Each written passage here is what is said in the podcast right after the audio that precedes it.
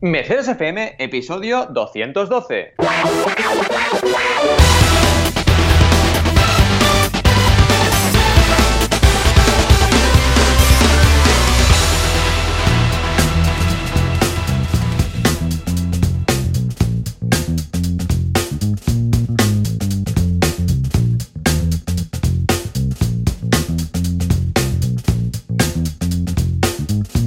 Y bienvenidos a Mecenas FM, el podcast donde hablamos de crowdfunding, financiación colectiva, micromecenazgo, como os apetezca llamarlo. Ya sabéis que nos gusta llamarlo señor crowdfuncio, así que eh, imaginaos, ¿no?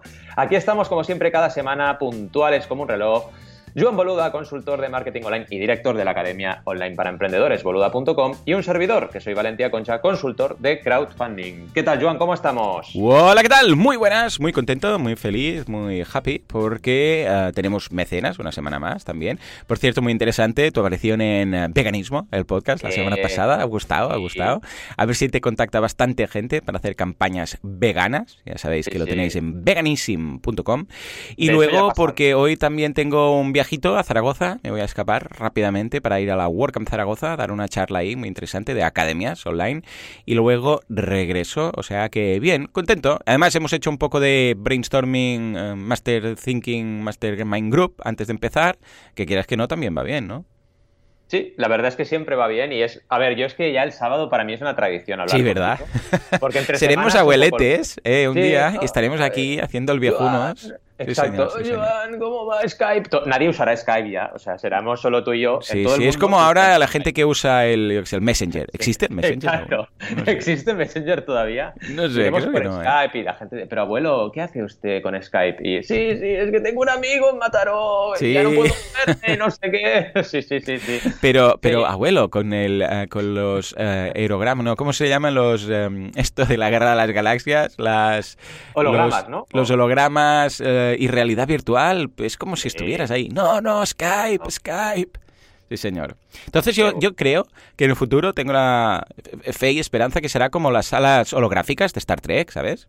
Sí, el yo espero que sea así, vaya, eso. No, vaya porquería, ¿no? Si no, me han timado, me han timado la infancia. O sea, si en, dentro de unos pocos años no tenemos un simulador como Dios manda, que si es que Dios manda estas cosas, de Star Trek, que tú entres a una sala y le dices, hey, cargar programa tal, y de repente estás ahí, yo me enfado. No sé con quién, tengo que pensar, pero yo me enfado.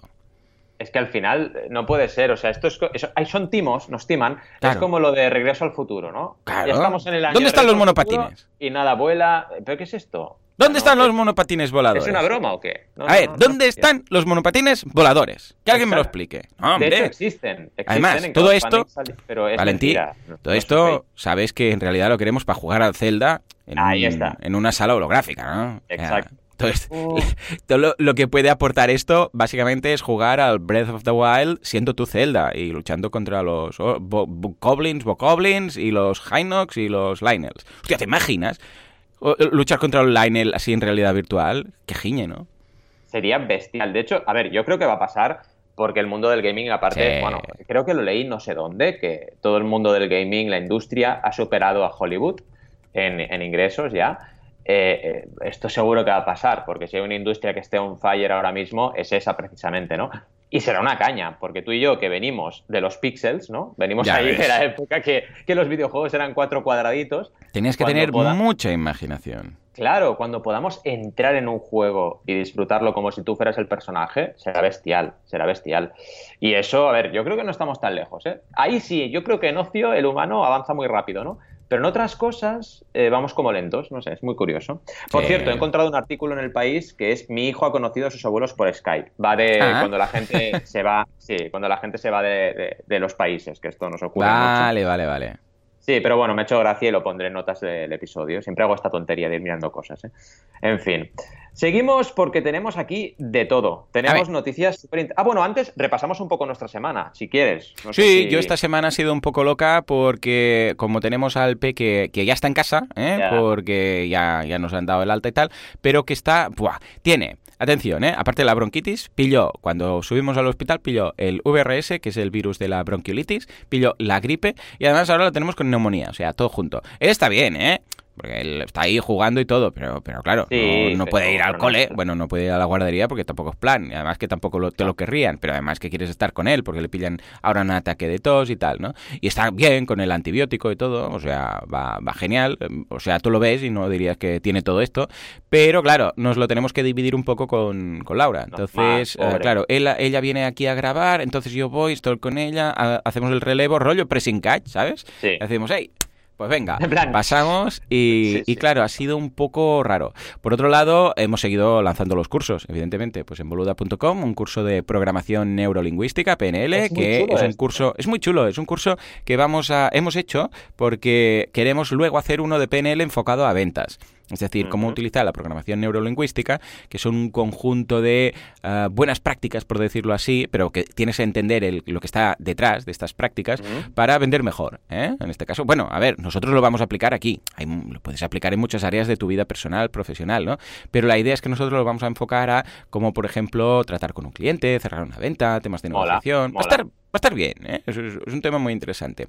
Y luego, uh, francés, concurso muy chulo de Premiere Pro, de mm, cómo gestionar el tema de Premiere Pro, y está preparando uno de timelapse, de cómo hacer timelapses, que él es especialista en temas de timelapse. Y es eso que veis las estrellitas ahí pasando, o ves un edificio como lo montan, ¿no? Hay cámara rápida, eso no es cámara rápida, se llama timelapse. Bueno, este tipo de cosas, muy, muy interesante. Y en algunapregunta.com, pues estamos la mar de contentos y felices, porque ayer tuvimos la WordPress Meet Meetup Mataró, que ya sabéis que mm. una vez al mes pues vamos a, a hacer un proyecto en directo. También lo tenéis disponible y en este caso estamos montando la web de WordPress Meetup Mataró, WP Mataró, y hemos creado lo que sería el membership site eh, como tal. Hemos, hemos Muy bueno Sí, hemos configurado el plugin y lo, lo tenemos todo ahí. Eh, vamos, lo, lo, interesante es que en lugar de explicar las cosas, las hacemos. Y claro. que no, pues mira, es chulo, ¿no? Porque ya no es solamente explicar las cosas, sino que vamos a hacerlo, vamos a instalarlo, vamos a ver cómo funciona esto, cómo funciona lo otro. O sea que muy bien. ¿Y tú qué? ¿Qué novedades? Yo la verdad es que también muy bien porque ya te, te conté por, por WhatsApp que he empezado ya la primera clase oficial con el primer grupo en Elisaba este año. Y estoy súper contento porque ah, te pasa de todo. Como, sí, como profe te pasa de todo, ¿no? Y esta vez ha sido el típico grupo que dices, esto es joya, pero joya, ¿eh?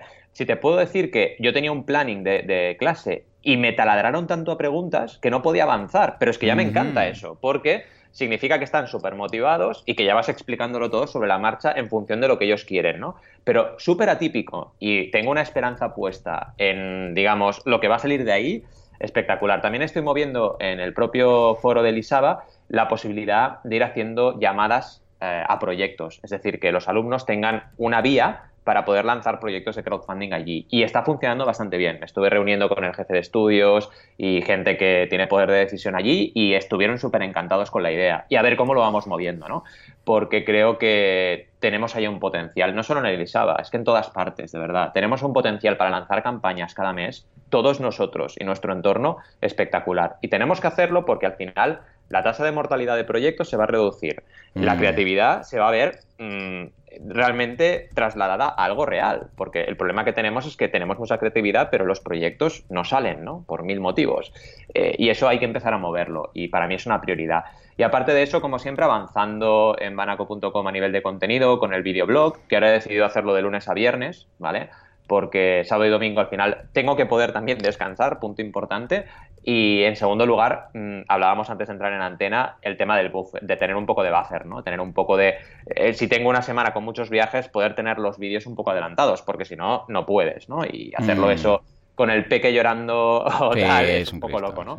Y es importante también saber eh, equilibrar un poco las fuerzas, ¿no?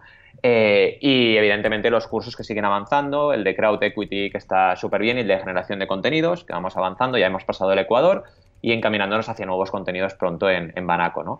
Y la verdad es que muy bien, contento con, las dos facetas. Y a nivel de consultoría, estamos ahora preparando lanzamientos muy potentes.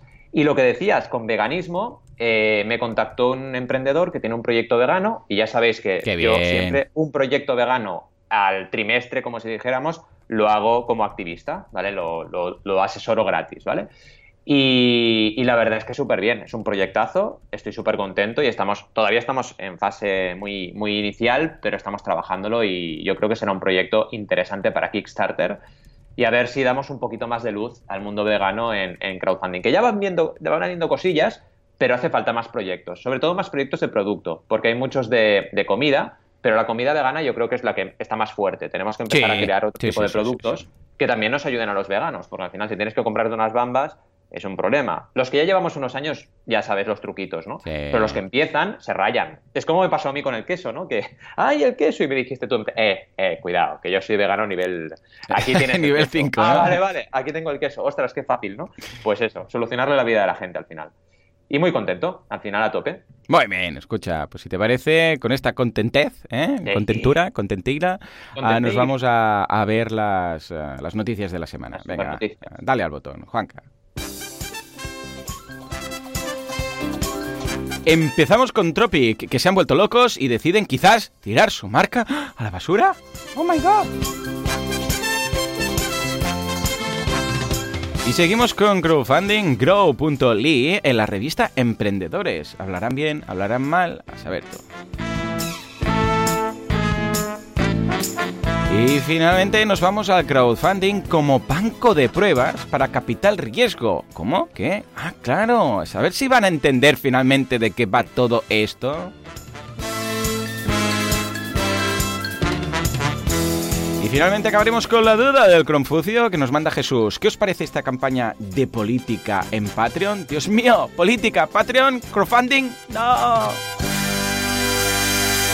Bien, bien, ahora que tengo otra vez mis pantallas, esto lo cuadro más bien, más bien. Muy bien, Juanca, buen trabajo. Ey, me interesan mucho todas. Eres de titulares, eres de hacer titulares, ¿eh? Exacto, yo, soy bueno haciendo titulares. Esto es verdad, ¿eh? Cuando empecé como bloguero, eh, estábamos en Project y mis compis me decían, es que eres un crack, tío, los titulares siempre son buenísimos. Así que mira, tendré esa especie de superpoder, no sé. Brutal, la verdad es que brutal. Y de hecho, en Emprendedores, esta primera noticia de Tropic también eh, se han lucido con el titular, ¿eh? porque es tirar una marca que lo peta, entre comillas, a la basura y empezar de cero. Claro, tú cuéntanos, cuéntanos porque esto es muy fuerte. Claro, lo primero que piensas es Tropic cierra y no es verdad. Como mm. siempre los titulares empiezas a leer, los míos sí, ¿eh? pero, pero estos eh, um, ah, mm, ah, no, ¿no? ¿Por qué? Porque, bien, primero hablan de los resultados de la campaña, campaña de 50 días, eh, tuvieron siempre los primeros las primeras posiciones, me consta, porque les estuve haciendo seguimiento. El objetivo eran 12.500 euros y alcanzaron 2,1 millones de euros. Bueno, ya. Eh, cuidado porque también Alberto Espinos, que estuvo en CrowdAce, nos explicó que detrás de aquí hay una inversión publicitaria. una inversión publicitaria que han hecho vía una agencia muy conocida que se llama TROS que acepta poquísimos proyectos y que los proyectos que acepta son esos tipos, típicos proyectos que cuando eh, inviertes en publicidad crecen exponencialmente como Tropic, que al final es un consumible, unas bambas y además innovadoras. Súper buen proyecto, ¿no? Pero claro, luego venimos con lo otro. Ahora se proponen tirarlo todo a la basura y empezar de cero. Bueno, a ver, no es exactamente eso, no es que vayan a cerrar. Básicamente, y esto es súper bueno, la historia es súper bonita, súper interesante, Alberto, claro, tuvo que ir a dónde se hacían las bambas, ¿vale? Y cuando llegó allí y vio eh, todo lo que se estaba mm, creando y todo, sobre todo, el desperdicio que se estaba creando, que eso fue, mm, vamos, algo que le cambió la vida, dijo, no podemos seguir así. Eh, con los pares de bambas que han, que han acabado de vender, que son más de 40.000, eh, pues se dieron cuenta de que generaban un impacto medioambiental súper nefasto. Cuidado, estamos hablando de unas bambas veganas, porque una cosa no quita la otra. Tú puedes hacer una, una bamba sin maltrato animal, que es perfecto, pero generar un montón de desperdicio para el medio ambiente, cosa que no está nada bien. Y el tema es eh, hacerlo de la forma más eficiente posible y que ellos tengan la conciencia tranquila porque nos consta, y ahora que conocemos a Alberto personalmente, eh, nos consta que son personas emprendedores y emprendedoras, porque hay una chica también, súper, súper, súper concienciados con lo que están haciendo a nivel valores. Y eso les ha hecho reevolucionar el concepto y están ahora en fase de darle una vuelta para además ser sostenibles medioambientalmente. Ahí está la clave, ¿vale? Eh, básicamente es eso el, contenido del artículo y no que van a dejar Tropic, ¿no? Em, otra cosa importante, nos hablan de tres secretos del éxito del crowdfunding, que evidentemente yo siempre digo lo mismo, el que ha hecho una campaña millonaria sabe mucho de crowdfunding, ¿vale? La ventaja que tiene un consultor es que no solo ha hecho una campaña buena, sino que ha hecho, en teoría, cientos o doscientas campañas buenas, ¿no? Pero la gente que ha hecho una buena campaña sabe, preguntarles, porque es gente que tiene una primera experiencia de primera mano y ya tiene una intuición de cómo funciona. Y me ha gustado bastante las tres cosas que dicen. Primero, crear un efecto wow, que me parece muy correcto. Yo ahora en los vídeos siempre digo, tenemos que empezar con un gancho, tenemos que empezar con un gancho. Si no, no vamos a conseguir el efecto deseado. Sí, sí, sí, Es importante. El clic ese de, de Nomatic, ¿no? ese gancho, esa cosilla, ese algo.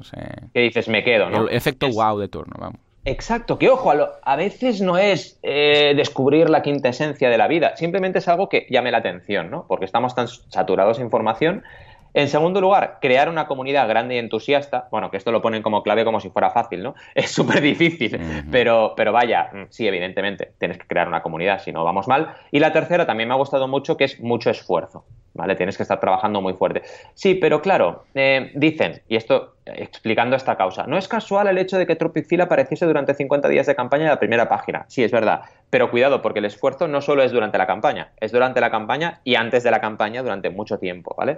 Y esto es lo que yo siempre digo. Yo tardo tres meses en lanzar campañas de promedio. Entonces, no puedes pretender lanzar una campaña y ya solamente porque estés esforzándote mucho 40 o 50 días ya conseguirlo todo. No, tienes que empezar antes, ¿no? Pero vaya, que muy bien. ¿Qué te parece la noticia? Eh, muy bien, claro que sí, súper interesante. Yo creo que, que, vamos, si se tienen que dar estos pasos, pues se, tienen que dar, ¿no? ¿Cómo lo hubieras enfocado tú? ¿Hubieras tirado por ahí o...? Yo seguramente, mira, yo siempre digo una cosa, mi, récord de recaudación son 600.000 euros en una campaña de inversión, que además esa campaña de inversión es de biotecnología de plantas y es una empresa que ha conseguido después de esa ronda otra ronda de un millón. O sea, es una empresa que es un petardo en el sentido bueno, ¿no?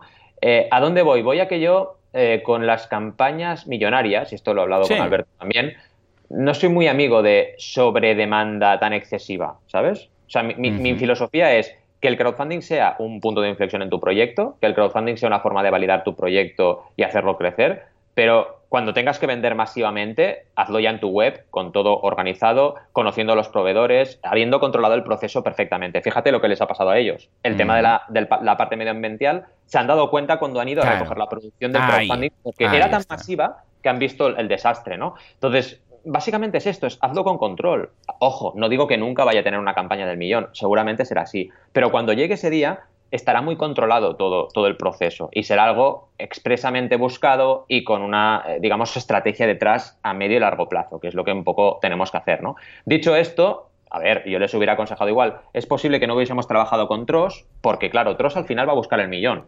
Es una agencia que, va a buscar directamente invertir mucha pasta en las campañas porque su, retorno también es comisionado. Entonces van a buscar super recaudación para recaudar mucho dinero ellos también, ¿no? Y bueno, es un modelo que a mí me da un poco de reparo. Es como el típico modelo de inversión en proyectos sin haber validado el modelo de negocio, que yo nunca lo he visto. Ya, O sea, nunca, nunca, lo he visto claro, me refiero, ¿no?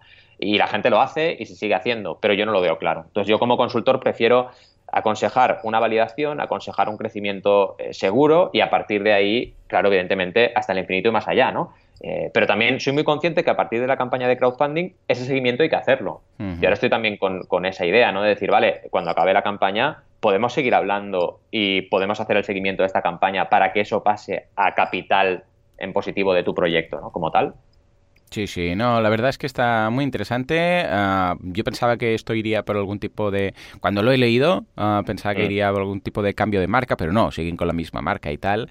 Ah, claro. Por temas legales, igual resulta que Tropic estaba pillado o algo raro. Sí, pero es que te parece que se va a liar, ¿no? Sí, parece que tal, y realmente lo único que hacen es un stop and go, de decir, pero no tienen nada de basura, simplemente se replantean el proceso de producción, que veo una cosa muy coherente y muy, vamos, muy fiel a sus principios. Lo veo genial, claro que sí puntos. Otro Black, eh, Total Black, Black and Black. Eh, ¿Cómo es la, opción? All Black, All Black. All, black, all, black, Otro All Black que les voy a pillar, venga.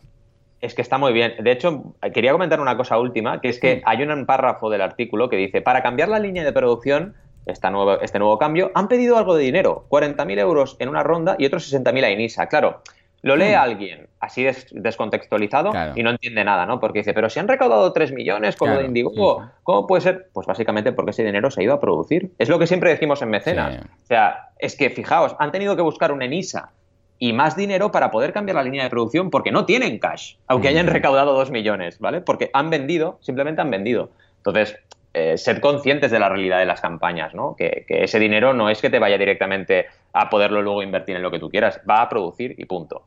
En fin. Vamos pues a por la segunda, ¿no? Sí, sí, nos vamos con la siguiente. ¿Qué pasa con Growly en Emprendedores? ¿Qué dice? ¿Hablan de ellos bien, mal o qué?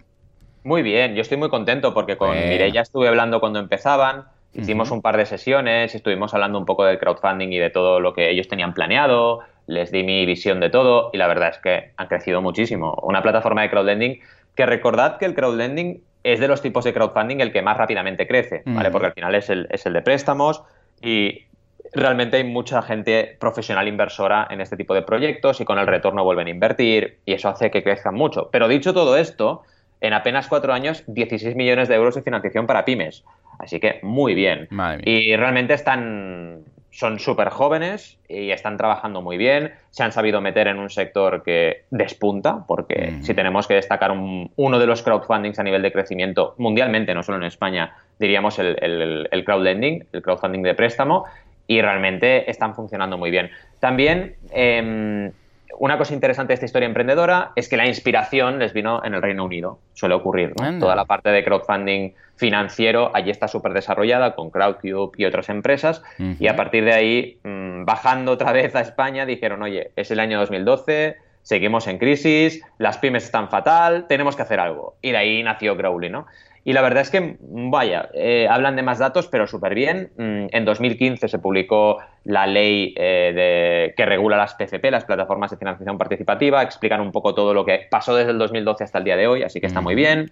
Han tenido una red ya con más de 100 colaboradores, eh, tienen ya 3.300 usuarios, tienen ya 390 préstamos formalizados y los 16 millones y pico recaudados.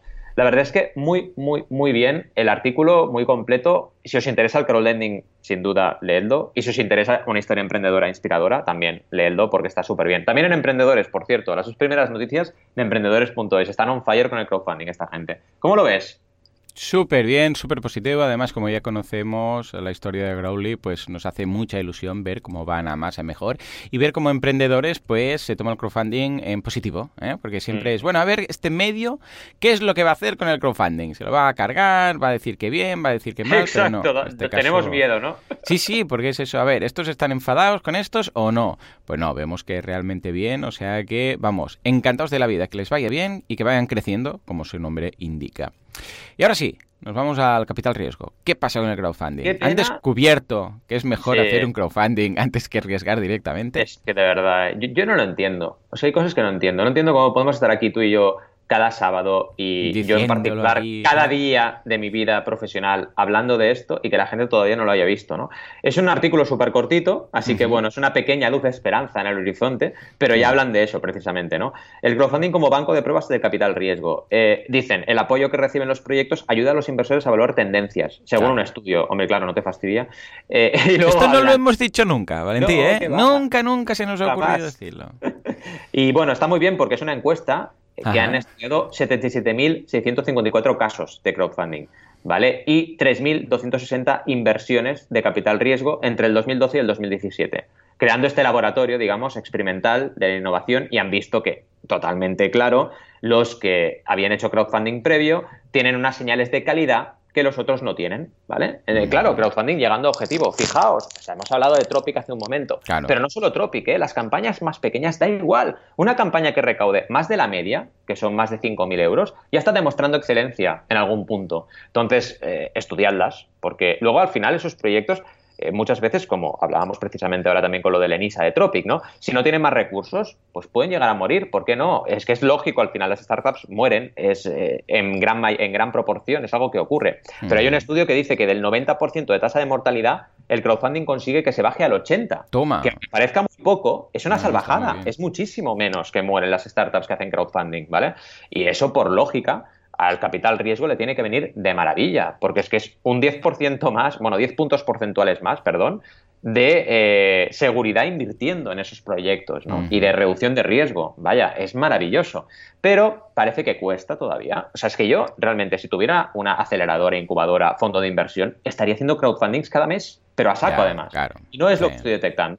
O sea, van haciendo. Mira, esta semana no se puede decir el nombre, ¿eh? se dice el pecado, pero no el pecador. Hmm. Pero, porque si no quedaría muy mal y no quiero, ¿no? Pero estuve con una aceleradora y te juro que parecía que bajaran del olmo. O sea, ¿no? estaban súper desinformados de crowdfunding, pero súper desinformados, ¿eh? Una persona que además había viajado. Dices, a ver, no entiendo nada. O sea, te dedicas a la incubación de proyectos y el crowdfunding parece que ahora te ha iluminado como si fuera la luz del cielo. Y Mm. no entiendo. O sea, es algo que la gente debería estar más informada y deberían usarlo más. Más que nada, ojo, eh, lo digo por un tema de social, porque todos tengamos más proyectos que tiren más, que al final nos va a ayudar a nivel de empleo, a nivel de satisfacción en profesional de toda la gente que emprende, a nivel de inversión porque van a salir mejor. Es que vaya, eh, estamos perdiendo un tren importante, ¿no? Vaya, a ver, no quiero ser tremendista. Tenemos que ponernos las pilas para pillar mejor el tren que estamos pillando, ¿no? Porque si no perdemos oportunidades, sin duda. La noticia bien, ¿no te parece? Sí, sí, interesantísimo. La verdad es que, ostras, tú, da que pensar. ¿eh? Y yo veo que cada vez más es lo que decimos. eh, nuestra bola de cristal que tenemos aquí desde hace ya unos cuantos años y lo que llevamos diciendo, creo que a la larga, pues es que veremos que, que- que es así. Cuando ven que, ojo, una cosa no sustituye a la otra, pero antes de arriesgar nada, haz una campaña crowdfunding, mira a ver qué tal. Y eso, que sea un filtro más, un análisis más de ah, ver si realmente vale la pena arriesgar o no, pues en esas, en este caso, en esas, en estos proyectos, ¿no? O sea que, bien, yo creo que poco a poco lo que vamos predeciendo, eh, quizás, Valentí, tengo la fe y esperanza de que en, lo, en el futuro apareceremos en los libros, al menos en un pie de página, ¿no? De, Había unos locos Ya, que sí. podcast. que ya se hablaba de el crowdfunding como valoración de tendencias en Mecenas FM cuando Valentí decía esto y tal, ¿no? Cuando busquen quién encuñó esto, ¿no? Pues nos encontrarán. En fin, pues venga, va, muy bien y a ver si es así, este 2019 está lleno de estas noticias tan positivas como las tres de hoy. Y nos vamos Total. con Jesús, que nos dice que a ver qué nos parece esta campaña política que tienen en Patreon, que es una gente que se llama Visual Politic, que tiene un canal en YouTube que, vamos, tiene ya más de un millón de seguidores, que habla de política, pero sobre, sobre todo muy vinculada a, a la economía. ¿eh? O sea, si veis todos sus vídeos, veréis que tienen un trasfondo muy económico todos. ¿eh? Pero vamos, sí, sí, política y economía que van de la mano. Y se han abierto un Patreon, a mí me ha llamado la atención, ahora lo comentará Valentí en profundidad, porque el Patreon está en inglés, ¿eh? todo lo que está Mm. en Patreon está en inglés, el canal está en español, es un poco raro, ¿no? El mix, pero nos lo ha pasado nuestro amigo Nuño, Jesús Nuño, ¿eh? el profe de inglés, con lo que estamos encantados de hacer un repaso a esto. A ver, Valentí, ¿qué te ha parecido te esta digo. campaña en Patreon? Pues la verdad es que eso me ha llamado la atención. O sea, en lugar de decidir hacerlo en español, porque el canal original, o al menos el que tiene más suscriptores, es el español. Sí, el español tiene un millón. Y el inglés, porque tienen un canal en inglés, tiene Ah, 700.000. Mm, Sí, tienen eh, dos, vale, ¿vale? vale. Está Visual Politic y Visual Politic EN. El Visual Politic EN, que es el de inglés, tiene 700.000 suscriptores y el otro Ah, tiene... mucho menos, vamos. Claro, es 1.700.000 si sumas. Claro, Claro, claro, no, no, está genial, hombre. Madre Sí, mía, sí. 700.000 es que los pillara. Muy bien, muy bien. Exacto. No, no, está muy bien. Además, yo lo primero que destaco de esto es que miraos el canal, porque es que el canal de YouTube de esta gente está súper currado. O sea, primero, son un montón de gente. Si miras el español, son unos cuantos colaboradores. Es un canal que cuento cinco o seis personas hablando en el vídeo de introducción. Eh, Los vídeos tienen una calidad tremenda, un audio perfecto, una iluminación perfecta y Está encima el contenido es súper interesante. Porque lo que hacen básicamente es hablar de política, pero desde un punto de vista cero sensacionalista y cero emocional, cosa que yo agradezco un montón Sí. como espectador. Sí, sí, Porque al final dices, oye, que estamos hablando de política, que es otra cosa más de la vida, muy importante porque nos afecta a todos porque están decidiendo cosas y nosotros les votamos para algo. Pero claro, siempre sale ahí lo emocional y tal, y, y lo sensacionalista, y parece que estamos en Gran Hermano o, no sé, o en un, eh, eh, o en un reality cualquiera hablando de un tema súper importante, ¿no? Y está súper bien, tenéis que echar un vistazo a los vídeos. Hacen pocos vídeos, pero de mucha calidad. Es el típico posicionamiento de, de vídeos mm, digamos, eh, unos pocos vídeos al mes, pero de una calidad enorme, ¿no? Y si nos vamos un poco a su canal, pero ahora ya entendiendo el volumen que tiene esta gente de- desde hace un año, porque llevan un año haciendo esto, y la cantidad de suscriptores que tienen, vale, ahora vamos a Patreon. ¿Qué tienen en Patreon? 680 mecenas, ¿vale? Entonces, claro, fijaos, un millón en suma, ¿vale? Puede haber repetidores, pero un millón setecientos mil suscriptores, Sí, sí, sí. ¿vale? 680 mecenas, ¿vale? Esta es la realidad de Patreon. O sea, Patreon está muy bien, Patreon es una herramienta súper potente, pero Patreon requiere un esfuerzo mm, muy, muy const- eh, constante y además una generación de comunidad previa para poder ser efectivo. Dicho esto, el canal está súper bien, lo que destaca Joan lo apunto y lo suscribo totalmente, Mm. el vídeo es en inglés, o sea, han optado por decir, vale, voy a empezar por la comunidad anglosajona que entiende más lo que es Patreon y luego ya iremos haciendo. Lo que sí es cierto es que también lo han traducido, o sea, tú ves el título el del canal, eh, digamos, el, el pequeño resumen inicial y lo tienen en dos idiomas. Y si vas a las recompensas, también están en dos idiomas. Y si vas a los objetivos ampliados, también están en dos idiomas, ¿vale? Y está muy bien esto. A ver, no entraré a destacar un poco la campaña porque sería un análisis de campaña, pero sí que a nivel opinión, que es un poco lo que, lo que busca Jesús, creo que es una campaña muy bien planteada, con una comunidad previa muy bien desarrollada y esto es importante. Y luego las recompensas también me gustan. Y una cosa interesante y es algo que hay que apuntar, tomar nota todos los que estamos interesados en Patreon. Eh, la primera recompensa es muy interesante enfocarla al Patreon feed, ¿vale? O sea, lo que es eh, lo que tú ves en Patreon que está bloqueado solo para suscriptores. Está muy bien, porque al final por un dólar, dos dólares, cinco dólares, tienes acceso a una información que solo vas a tener acceso a través de Patreon. Si no, no la vas a tener. Y eso para mí es súper importante. El otro día analizaba a fondo el Chapo Trap House, que hemos hablado mucho en, también. cenas. Y claro, Chapo House tiene la mitad del contenido de pago por Patreon y la otra mitad abierto. Fijaos, ¿eh? Entonces, claro, la gente que dice, la gente que es fan del podcast dice, pues me apunto, porque al final quiero verlo todo, no quiero ver la mitad, ¿no? Es el efecto Netflix, ¿no? Por poco dinero lo veo todo, si no lo pago no veo, veo la mitad, pues pago, pago. Mm. Y esto es lo que ocurre. Y básicamente ahí paro porque si no, claro, me meto aquí a analizar la campaña, ¿no? ¿Cómo lo ves tú? Muy bien, muy interesante. Eh, ya os digo, ¿eh? es más eh, económico, político. Estoy repasando todos los vídeos que político como tal, pero también hay varios vídeos. Y creo que, vamos, aquí hay un filón interesantísimo, como en el caso de Trapo Chap House, que, que, vamos, es que realmente la política interesa. Bueno, es que hay temas muy interesantes, que, que nichos muy curiosos que dices, madre mía, es que no es ni un nicho, es como sé, vídeos de aquí hablamos en su momento de Jaime Altozano y es música y, es una barbaridad la de seguidores que tiene. O también ah, hay blogs que se dedican a temas de historia, o temas de música, o temas de política, o temas de, yo qué sé, cómo vivir en Japón, o temas de tal, y tienen millones de suscriptores. O sea que toda esta gente, estoy seguro que simplemente por, vamos, por conversión del típico 1%, claro, todos esos suscriptores, aparte que pueden vivir eh, cuando tienes tantos suscriptores de ingresos en YouTube, no los recomiendo basarnos única y exclusivamente en eso porque es un riesgo. Ah, yo mm, pues soy más de decir, hey, montate un pequeño membership site o un Patreon de turno porque sabes que ahí, pues mira, vas a complementar esos ingresos y quizás superarlos, ¿no? Pero vamos, creo que es un filón interesantísimo porque YouTube de alguna forma, mm, como hemos dicho desde el principio, democratiza las noticias, ¿no? Y ahora cualquier persona con una cámara y hecho con buen gusto, como vemos en el caso de Visual Politic, puede tener, vamos, más presencia que un medio de comunicación que un canal en la TDT entero. O sea que muy bien. Es que hay youtubers que tienen más audiencia que canales, ¿eh? que es, que es muy correcto. Fuerte, muy fuerte. Correcto, esto, eh, pero sin duda, ¿eh? vaya, que habrá un, programa en prime time. Cuando yo, me, cuando yo dejé el sector publicitario, un programa en prime time te podía hacer 3 o 4 millones de personas de audiencia. Y hay canales de YouTube que eso se lo cepillan, pero fácil. O sea, sí, sí, sí, totalmente. Ya ves tú, ¿eh? Lo que, lo que cambiará el mundo. Y seremos en unos viejunos y lo recordaremos a nuestros nietos. ¿Te acuerdas cuando el primer vídeo de YouTube que yo vi? Calle abuelo. Eh, estamos un poco en plano oye abuelo uno. ¿YouTube? ¿Qué es YouTube? Esto ya no. Esto ya no. Era una red. Ahora está, sí, sí. Virtual Tube. Virtual Tube es buen No habrá ni, Tube. Regístralo. En fin, nos vamos a las campañas. Va, creo que empieza Banaco con la campaña del capitán. ¿Qué nos traes? ¿Qué nos traes?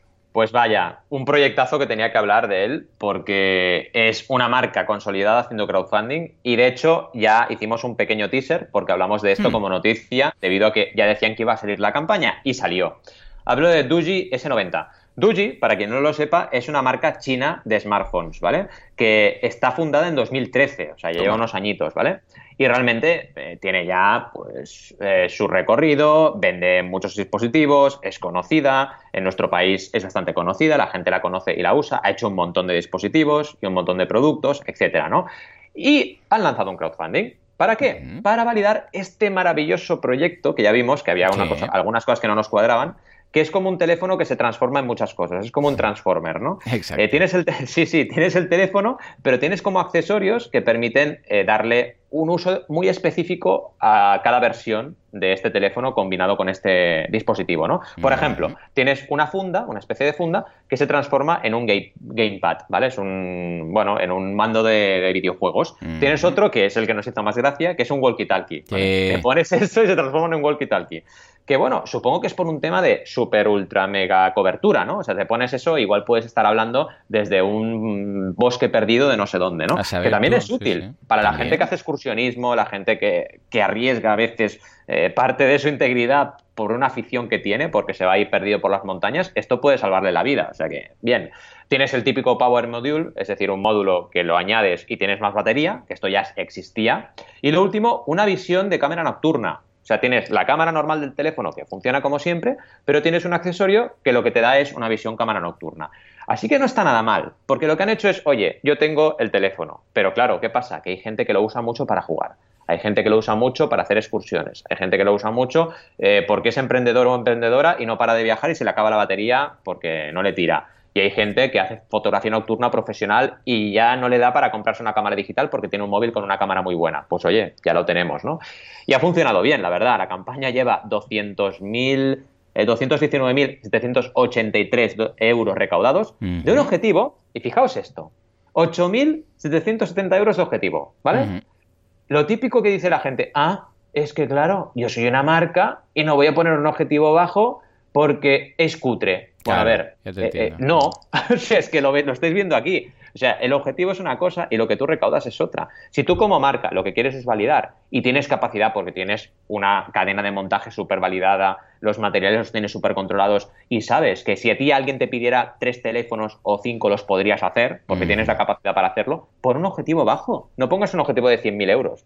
Pon un objetivo que realmente sea la realidad y a partir de ahí escala. Y les ha funcionado de coña. Han conseguido eh, lo que decíamos, ahora están ya en el 2000 510% del objetivo. Empezó muy fuerte, atención, empezó recaudando casi 100.000 dólares el primer día y luego ha ido bajando. Ha hecho la, típica curva de la U, pero una cosa que estoy ahí, el, ayer, por ejemplo, solo recaudó 1.000 dólares, que para este tipo de campañas es poco. O sea que ahora están notando una bajada importante. y Ya veremos cómo van atajando la segunda, tercera y cuarta semana de campaña y a ver cómo les va, ¿no?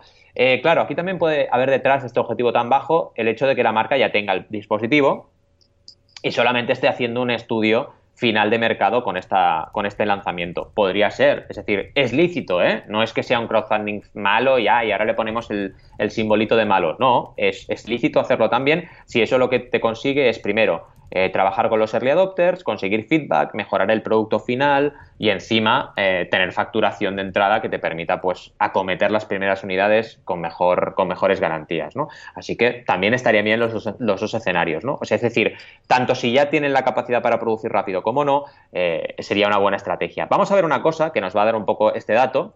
la entrega aproximada de los dispositivos, y ya sabremos si es A o B, ahora lo voy a decir, es febrero de 2019. Anda. Así que la realidad es la B, ¿vale? Tienen el producto, ¿vale? Y lo que han hecho es hacer esta campaña de lanzamiento para acabar de decidir cosas, ¿vale? Porque claro, si entregan en febrero es de lógica que ya lo tienen producido, es evidente, ¿no? Y me gusta porque todo esto, todo esto, todo esto que os estoy contando, ah, que no sabéis en qué plataforma está. Ah, porque claro, eh, todo pinta, todo huele a Indiegogo, ¿verdad? Huele mucho a Indiegogo. Pues no, está en Kickstarter. Y esto me da todavía más ilusión, porque digo, vale, bien, porque Kickstarter, si yo creo, si aporta todo lo que sabe de buen crowdfunding y de buen hacer a este tipo de campañas, puede hacer mucho bien al crowdfunding, ¿vale? Y me gusta porque esta es la típica campaña que había pillado Indiegogo y estaba aquí, como siempre, eh, pues captando los rebotes y, creciendo, que lo hacen muy bien, ¿no? Pero, pero no, está en Kickstarter y la verdad es que eso sorprende, porque es la típica campaña que, vaya, eh, pinta o olía mucho a Indiegogo. Vamos a las recompensas, porque aquí al final lo que han hecho es hacer combos, ¿vale? Es decir, tienen un teléfono más un pad para cada una de las opciones, un extra, ¿vale? Por ejemplo, tienen el Gaming Pack, que es con el módulo que te permite convertir el teléfono en un mando de videojuegos, en versión Super Early Bird y en versión normal. Tienen el Wireless Charging Pack, el de la batería, también en Super Early Bird y en normal, ¿vale? Tienen el teléfono solo, si lo quieres, el S90 solo, también en Early Bird y Super Early Bird y normal, y el, resto de packs lo mismo, ¿vale? Van haciendo eso. Y las diferencias de precio son poca. Es decir, no hay una entre un pack y otro no hay una diferencia muy grande. Eso quizás es uno de los problemas que puede ahora empezar a generarles algo de reducción de recaudación. Claro. Que es que hay mm. muchas cosas en esta campaña, pero muchas. Sí. O sea, te vuelves como un poco loco porque dices, ay, intentando entender todo lo que hay. Claro, tengo como muchas recompensas. Claro, hay un pack que lo incluye todo. Eh, es un poco loco. Entonces, bueno, eh, yo creo que el concepto es muy potente pero para crowdfunding igual es un poco complejo todas las opciones de decisión que tiene el mecenas que llega aquí, ¿no? Ya han agotado varias recompensas de Super Birds, o sea, los Super Birds casi los han agotado todos, ¿vale? Cosa muy importante porque han trabajado muy bien. Ya veremos ahora si la gente sigue comprando una vez se han agotado los Super Birds. Eh, cuidado porque hay una cosa interesante aquí también a nivel de estrategia. Han hecho una cosa que es poner solo la funda. O sea, la funda walkie-talkie, la funda en mando de, de videoconsola, por separado. Y diréis, ostras, ¿qué sentido tiene esto? Si no tengo el teléfono, ¿para qué quiero la funda? Porque tú lo que puedes hacer es em, hacer add-ons, que se llama en crowdfunding, que es yo compro el teléfono solo, pero sumo eh, tanta cantidad y con esa cantidad me da derecho a elegir tres fundas, por ejemplo, ¿vale? Y es una forma de simplificar las campañas y que tú puedas comprar más, ¿vale? Eh, pensad una cosa importante, en Kickstarter solo puedes hacer una aportación por usuario, ¿vale? Mm, Así que lo que no tiene sentido es que tú pienses que solo comprándote el, cargador, vas a tener también la opción de comprarte una segunda recompensa que sea el teléfono. Eso no se puede hacer de momento. ¿eh? Yo creo que esto lo van a tener que cambiar eh, si vamos por este camino. Pero bueno, mm. ¿qué más puedo destacar? Pues GIFs animados, poniendo y quitando fundas, vídeos eh, pues explicando demos de los diferentes sistemas de juego, una campaña muy compleja y muy densa a nivel de, de diseño, porque claro, al final, como tienen tantos productos a enseñar, pues es un poco una locura. Eh, y bueno, el orden es correcto, van explicándote cada producto o cada versión del producto del S90 en diferentes secciones, ¿vale? ¿Qué echo de menos? Pues bueno, básicamente algunas cosas clásicas de crowdfunding que son interesantes, como por ejemplo la infografía de cómo van a usar los fondos recaudados, que es la única que falta, las otras dos sí, la del timeline está, la de las recompensas está, y la de las características técnicas está, así que esas están. Y nos falta un poquito también de, info de, de, los protagonistas del proyecto, que no me refiero a Duji, sino me refiero a los product managers, directores de marketing de producto, etcétera, que están detrás de la campaña. Que yo creo que esto, si lo hubieran puesto, también hubiesen ganado bastante a nivel de humanidad y de, y de, acercar la campaña a la gente. Creo que es importante. Pero vaya, una campaña súper interesante que os recomiendo que echéis un vistazo y cualquier duda, ya sabéis, nos podéis contactar. ¿Cómo lo ves, Joan? Bien, Muy bien, súper interesante. Una campaña muy completa, un poco caótica, es lo que decíamos. Pero bueno, supongo que ya van así. Venga, va, vamos a que, que pillen el que está todo. que pillen la recompensa de todo y ya está. Le falta aquí un poco de índice, algunos, vamos, a algunas imágenes en las cuales resuman bien todo lo que sería la recompensa, se vea y tal. Pero bueno, bien, bien. Eh, un, aquí lo positivo es ver una marca que no le viene de 8.000 euros, ni de 8.000 dólares, ni de 10.000, ni de 15.000, pero que se atreve a hacer una campaña de crowdfunding para validar, más que validadísimo, un, un producto, un proyecto tan raro como este, ¿no? Porque es curioso, no deja de ser curioso, vale la pena. ¿eh? Ah, vas, lo ves y dices, ah, pues sí, gusta, pues venga, vamos a por ello, ¿no? O sea, que bien. Escucha, yo te traigo algo más tradicional. Ya sabes que estoy viciado estos días con libros.com ¿eh? y bueno, de hecho tenemos reunión con ellos dentro de poco para un proyectillo que tenemos por ahí y, la verdad es que nada, he estado mirando varias, eh, varios libros, me gusta mucho también cómo tienen, a ver, yo haría algún cambio quizás en, a nivel de usabilidad, pero bueno, en general muy bien, ¿eh? un aprobado alto, notable, vamos a ponerle un notable y he visto una campaña muy interesante, ya sabéis que libros.com es una plataforma de crowdfunding, pero publicación de libros, o mejor dicho, como hacen ellos, como dicen ellos, son una editorial que mm, todos los libros van a través de crowdfunding. ¿eh? Otra forma de verlo. Una cosa muy curiosa eh, que he visto es que eh, en las campañas, buscando una campaña interesante y tal, es que hay muchas de unos mil euros, que el objetivo son mil euros. O sea, es curioso, mil, dos mil, o sea, no estamos hablando que se necesiten muchos, mm, yo sé, miles de euros, cinco mil, veinte mil. Hay alguna que he visto, vamos, de, de mil euros. O sea, hay, por ejemplo, una... No he visto de menos de mil, ¿eh? pero que el objetivo sean mil euros. Es curioso poder publicar un libro, porque claro, te lo publican, ¿eh? Eh, con un objetivo de mil euros. Claro, se van a publicar poquitos, pero ostras, sale a cuenta y, la edición es buena, porque es una editorial que no hace los libros así como, ¿sabes? Quien quiere... Mm, no, venga, lo vamos a hacer a lo cutre y tal. No, no, quedan todos igual de bien maquetados y todo, ¿no? Con lo que esto, por un lado, ya me llama la atención. Y por otro lado, la campaña que he elegido, ¿Cómo sobrevivir a la burocracia? O, burocracia, como ponen ellos con dos R's. O Cómo ser ciudadano y no morir en el intento. Un libro de Laura Zurita. Está muy bien, es eh, desde el punto de vista del humor, ¿no?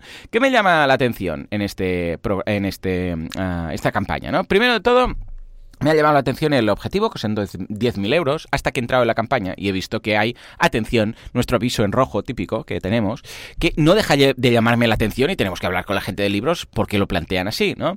Actualización. El libro ya es una realidad, esto quiere decir que llegaron en su momento al objetivo que tenían, dice, pero hemos decidido con la autora ampliar el objetivo de la campaña de crowdfunding a la vista del éxito que ha cosechado hasta ahora. Esta ampliación tiene un nuevo objetivo de 10.000 euros, es decir, que ahora son 10.000, de los cuales ya han conseguido 10.842. Los apoyos recibidos con esta nueva ampliación serán muy importantes. Atención a lo que dicen. Dicen, por cada nuevo mecenas imprimiremos un libro extra. Yo no lo he entendido. Nuestro objetivo es que este libro tenga la oportunidad de estar en cuantas más manos mejor, sigamos apoyando el proyecto para que este sea aún más grande. Ah, no lo he entendido. O sea, no no acabo de entender. Tengo muchas ganas de reunirme con esta gente porque tengo muchas dudas. Sí, yo también, ¿eh? A ver, primero, ¿qué pasa? Una vez más, ¿qué pasa si. Eh, vamos a suponer que querían 5.000. Superar los 5.000 y van a los 7.000. Y dicen, ahora ampliamos a 10.000. Y no llegan. ¿Qué pasa? ¿Se cancela la campaña? No tiene ningún sentido, ¿no? Porque había llegado a lo que querían. Ah, luego, ¿por qué simplemente no lo dejan con el poder del 100? No lo entiendo tampoco. Es un, para mí, desde mi punto de vista, ojo, a no ser que yo me esté perdiendo algo aquí, que seguramente, porque es que si no, no lo entiendo. Escucha, cuando llego yo aquí y veo que ha conseguido un 101 o 102%, no me transmite lo mismo que si viera que ha conseguido el 500%. Exacto. Y claro, es que es abandonar el poder del 100, es que no lo entiendo, ¿vale? Me gusta mucho la plataforma, pero es que no entiendo esta mentalidad que, están utilizando. En fin, ah, recompensas. Bueno, el libro está muy bien, ya os digo, desde un punto de vista del humor. Y vamos a comentar algún detallito que me ha llamado mucho la atención en cuanto a recompensas. Una de 20 euros, que es el libro en papel, no tiene más, ¿eh? con tu nombre en una de las páginas de cortesía. Con lo que, hey, muy guay, es el libro y el reconocimiento con mi nombre en una de las páginas. O sea, que guay. Uno de 36 euros, que son dos libros, que te sale ya, ahí tienes un descuento, te sale de 18, está bastante bien. Y tienes el ebook, ¿eh? Con lo que bien. Luego una de 30, que baja precio ahí, es un poco lío porque hay 20, 36 y luego va, vuelve a 30, ¿eh? entonces ahí te despistas, dices, porque esto no está ordenado, ¿no?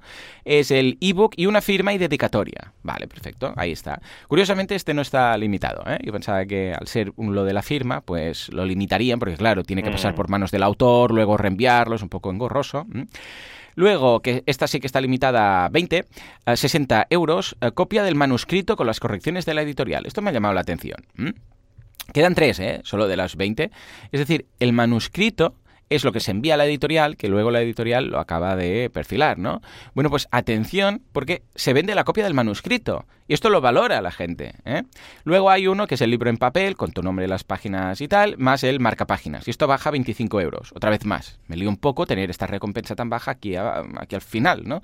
Uno de 90 euros, que son 5 ejemplares. O sea, esto es simplemente un rappel, un descuento por volumen. Uno de 22, aquí, una vez más. No entiendo el orden de todo esto. Libro en papel más ebook en en, la, en este caso, que, que es una recompensa que veo coherente el precio, pero no sé qué pinta aquí.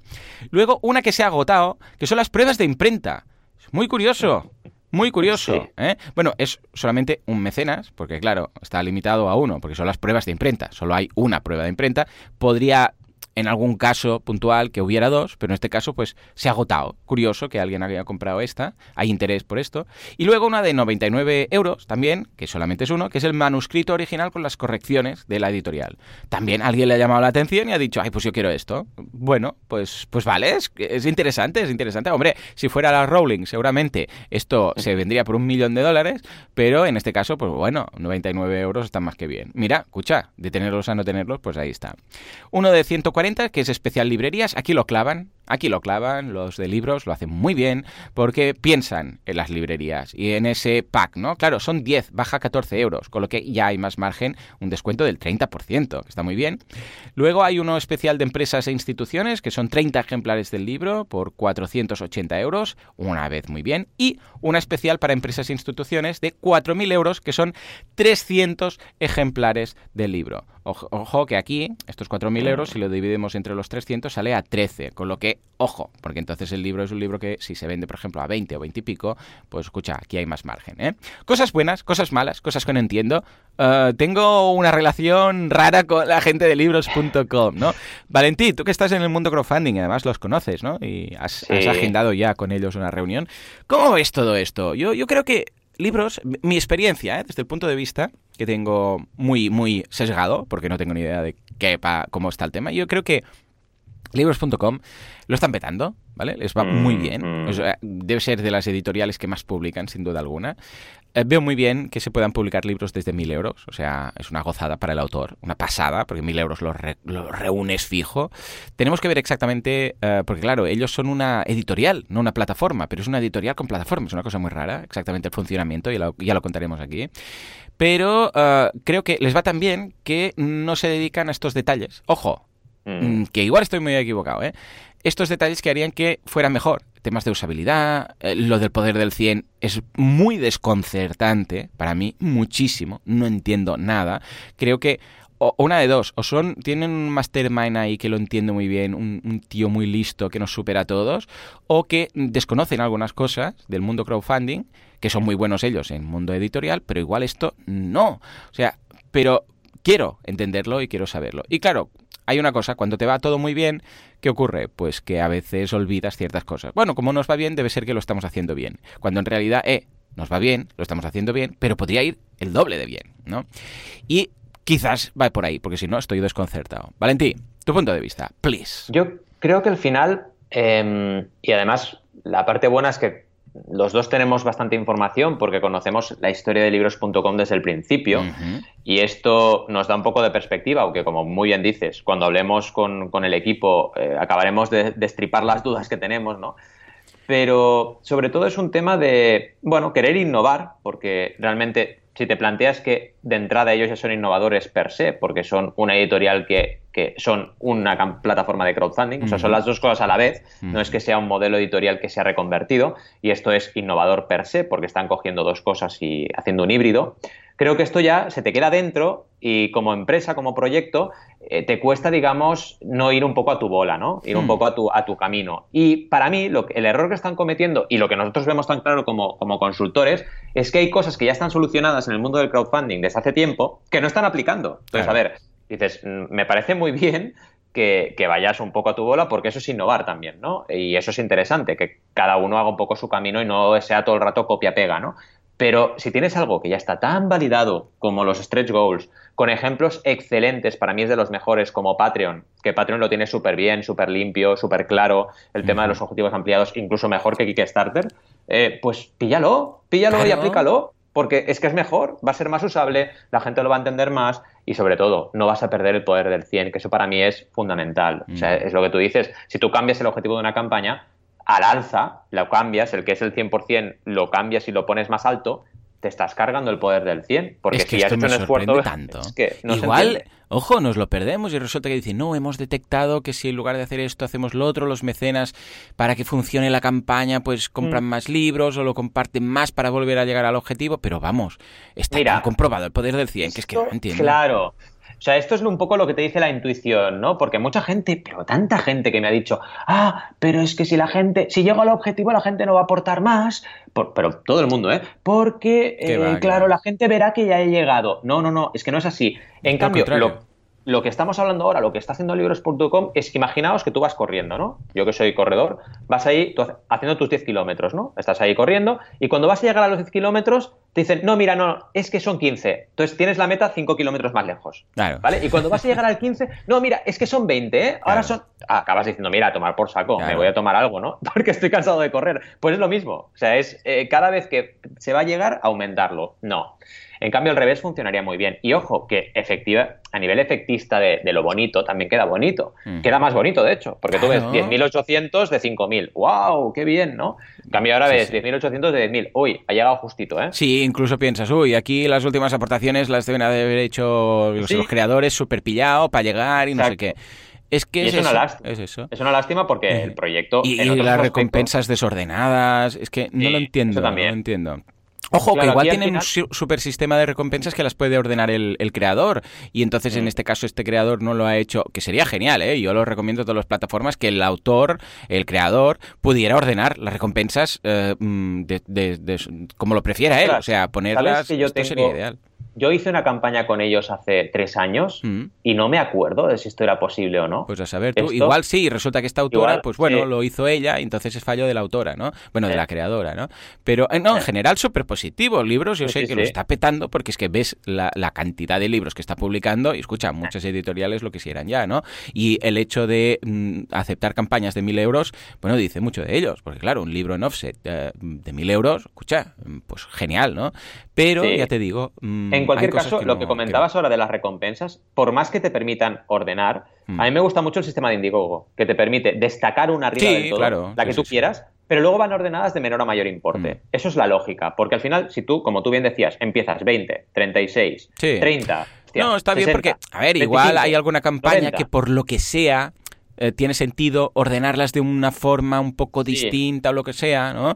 Porque, o a veces pasa que eh, son dos recompensas con el mismo precio, eh, pero que las quieres ordenar de una forma distinta. Entonces, si no lo haces así, tienes que poner una de 24 y una de 25 para que se reordenen bien. Entonces, bueno, pues podría ser, estaría bien, ¿no? Yo lo que aconsejaría mm, aquí es que hubiese una consultoría. Sí, es real, es real que tú puedes ordenarlos como quieras, que me parece a nivel de usabilidad muy bueno, que haya una consultoría para que el orden sea lo más efectivo posible, porque si no se van a hacer cosas mal hechas, ¿no? Mm. Otra cosa que ya tienen solucionada en Kickstarter y aquí no han solucionado es las recompensas agotadas, ponerlas abajo del todo. Sí. ¿Vale? Esto Kickstarter ya hace tiempo que lo hace y va mm. muy bien, porque entonces no, te encuentras una agotada en medio, ¿vale? Mm.